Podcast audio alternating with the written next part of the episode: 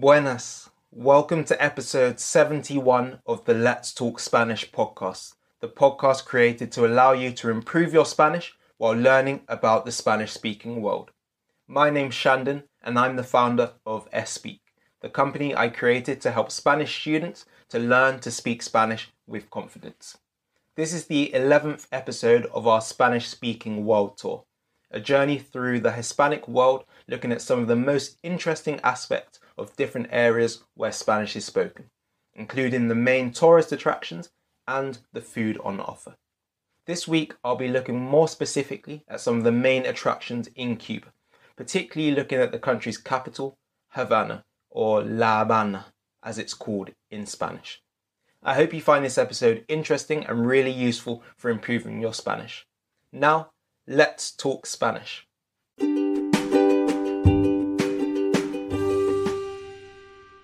En el último episodio de este podcast hablé de la vida cotidiana, daily life, en Cuba, la isla caribeña más grande.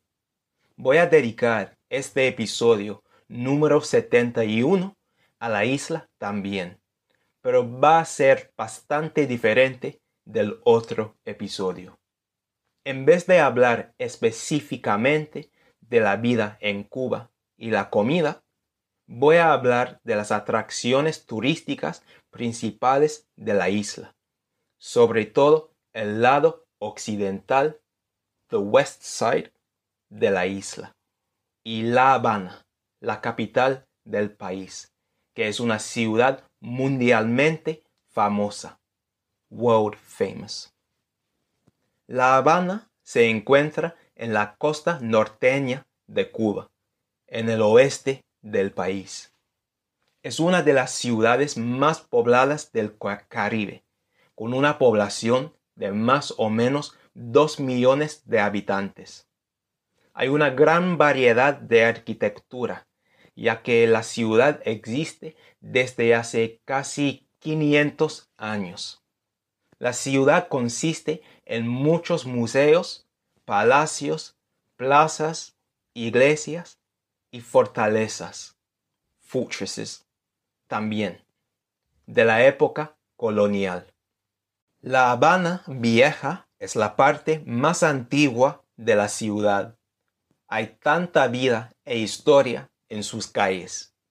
Mi novia me dijo que, aunque hay atracciones, lo mejor de esta parte de la ciudad es simplemente caminar por sus calles y disfrutar el ambiente. Me dijo que siempre hay música, normalmente salsa, y a ella le encantaron los olores de la comida callejera.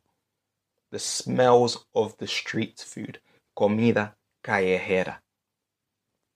Las calles son muy estrechas, narrow, que da una sensación muy íntima al barrio un montón de edificios históricos e impresionantes se ubican en el barrio, incluyendo la Catedral de San Cristóbal y la fortaleza, Castillo de la Real Fuerza. Es más, hay un par de plazas destacadas, notable, la Plaza Vieja y la Plaza de Armas. El barrio es patrimonio de la Humanidad de la UNESCO desde 1982. Una de las atracciones más famosas de la ciudad es el malecón. Malecón is the word for a sea wall in Spanish. El malecón es el punto de encuentro, meeting place, preferido de muchos de los habitantes de La Habana y a los turistas les gustará mucho. Bueno, ya les ha gustado mucho, a juzgar por todas las fotos en Instagram. So they've already liked it a lot, judging by the photos. So a juzgar por, for judging by. Mide 8 kilómetros de largo.